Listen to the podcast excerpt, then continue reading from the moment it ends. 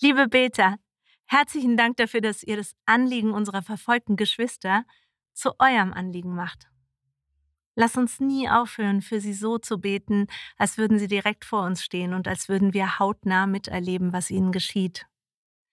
Ich möchte etwas vorlesen aus der Offenbarung, Kapitel 7, Verse 9 bis 17. Sie beschreiben, wie die Situation unserer verfolgten Geschwister einmal ausgehen wird.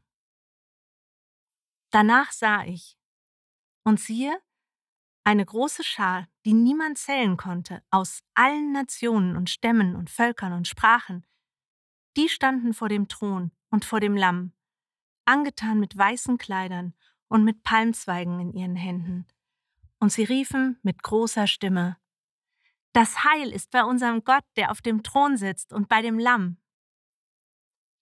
Und alle Engel standen rings um den Thron und um die Ältesten und um die vier Wesen und fielen nieder vor dem Thron auf ihr Angesicht und beteten Gott an und sprachen, Amen, Lob und Ehre und Weisheit und Dank und Preis und Kraft und Stärke sei unserem Gott von Ewigkeit zu Ewigkeit. Amen. Und einer der Ältesten antwortete und sprach zu mir, Wer sind diese, die mit den weißen Kleidern angetan sind, und woher sind sie gekommen? Und ich sprach zu ihm, Mein Herr, du weißt es. Und er sprach zu mir, diese sind's, die aus der großen Trübsal kommen und haben ihre Kleider gewaschen und haben sie hell gemacht im Blut des Lammes. Darum sind sie vor dem Thron Gottes und dienen ihm Tag und Nacht in seinem Tempel. Und der, der auf dem Thron sitzt, wird über ihnen wohnen. Sie werden nicht mehr hungern noch dürsten. Es wird auch nicht auf ihnen lasten die Sonne oder irgendeine Hitze. Denn das Lamm mitten auf dem Thron wird sie weiden und leiten zu den Quellen lebendigen Wassers. Und Gott wird abwischen alle Tränen von ihren Augen.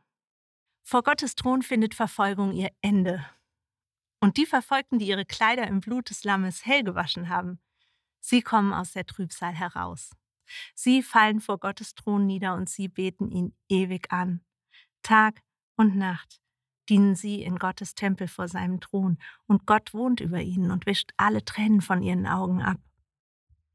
Nur bis es soweit ist, müssen wir eng an ihrer Seite stehen. Lasst uns wirklich für sie beten, dass sie durchhalten, dass sie in ihrem Leid immer wieder Gottes Trost und Heilung erleben dürfen. Deshalb möchte ich jetzt noch stellvertretend für uns alle beten. Bete gerne innerlich mit. Vater im Himmel, wir danken dir dafür, dass du das Ende der Geschichte bist.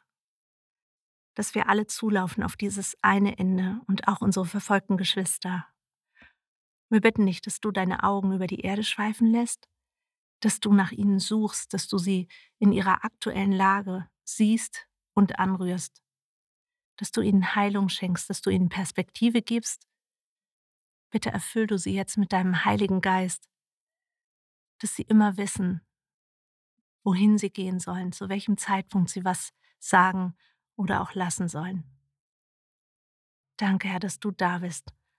Lob und Ehre, Weisheit und Dank, Preis und Kraft und Stärke sei dir, unserem Gott allein. Amen.